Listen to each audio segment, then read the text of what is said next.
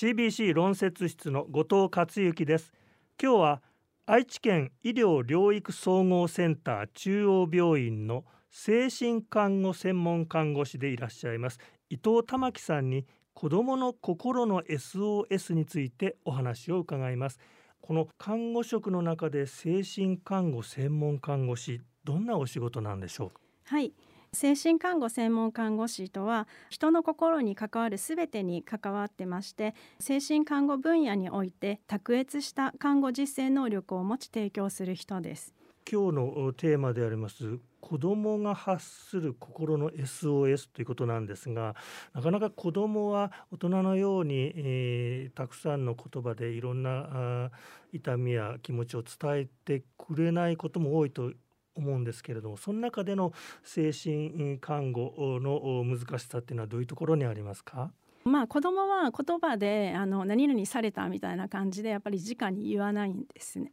一方でやっぱりあの自分の大切な親なのでこんなひどいことされたよとかってやっぱり言えないと思うんですよね複雑な気持ちだと思うんですよね。まあ、そういうふうな中であの子どもたちっていうのは遊びの中で自分がされたことを再現していたりとかしているのでそういったことをよく観察したりとかしています。例えば具体的には子どもたちの遊びやその中で見せる表情の中からどんな情報が読み取れるんでしょうか？あはい例えば本当に生活場面でお風呂入るよっていう風な場面でも一瞬にしてあの表情がカッと変わってしまったりとかスイッチが入った感じでになったりとかあと口調がですね入らないってすごくふてくされて突然言ったりとか、うん、お風呂入るって聞いた瞬間に泣き始めたりとかまあそういったその遊びだとか生活場面の中でこの子が一瞬にして変わる瞬間を見逃さずやはりその背景に何があるのかっていうのを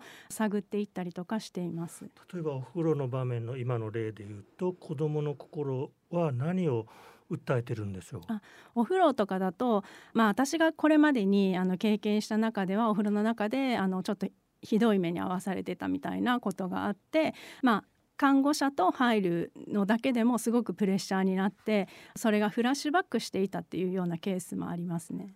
遊びの中でも子どもが SOS を発してくることも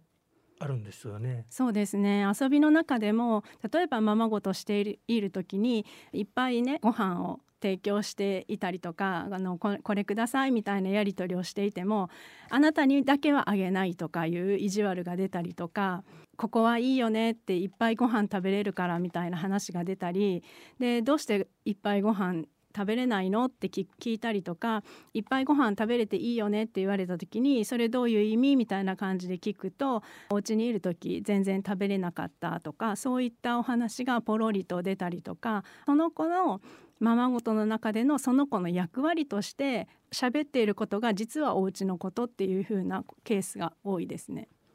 そういった SOS からこう皆さんはどういった対応あるいはどういった医療にそういったった情報を生かして進めていかれるんでしょう一つ一つあの丁寧に記録をにしてで主治医に伝えるっていう風な形をとってます。それがこう次のこう家庭での生活に改善を促すような医療につながっていけたらっていうことですよね。お家に帰るケースだとかあのお家に帰らないケースとか様々であったとしてもいずれご家族があの傷ついたご家族が再統合していくっていうところを私たちの医療は目指しておりますのであの親御さんと話し合ったりする中で子どもを育む接し方の改善っていうのも促していくことになるんでしょうか？そうですね。親がやっぱりあのどこかの病院にかかっていたりうちの病院にかかっているっていうケースもあって親子治療をしているケースもあったりします。やっぱ虐待とかって子供だけの問題じゃなくて親自身にもかつて傷ついた体験とかがあるはずなのであのそれを同時に養しながら親も健康にそして子供も健康にっていう風な形を目指しております。子どもさんと接する機会が多くなるのがあこの8月の夏休みなんですけれども一般のあのご家庭のお母さんやお父さんやおじちゃんおばあちゃまに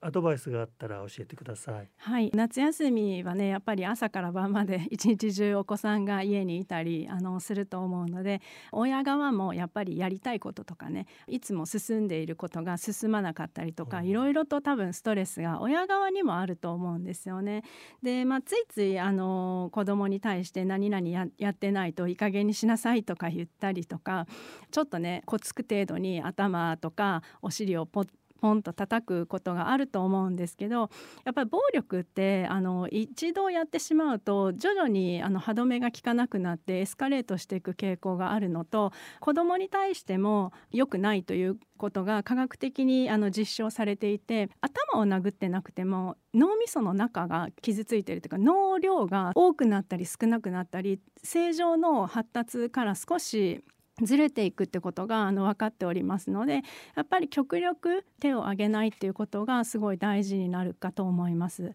ただそういう中でももう我慢にも限界が来てついつい叩いてしまうとかってあると思うんですけどやっぱりあのそういうことがあってやっぱりやりすぎたなとかそういうふうに思われた時には親自身も少し距離を置いて振り返って良くなかったことは親自身が子供にちゃんと謝る。で子供もあのこれからどうしていったらいいか親もどうしていったらいいかっていう風な形で未来に向けての行動改善に向けてやっていけるといいかなって思います。ただですね暴力がやっぱりエスカレートしていくようだったら近くの支援者例えば学校の先生でもいいですし幼稚園の先生とかそういった身近な支援者にも少しお母さんとか親御さんさんねおじいさんおばあさんの方からも相談していただけると叩いてしまっている側の孤独を招かずに済むのかなって思ったりします。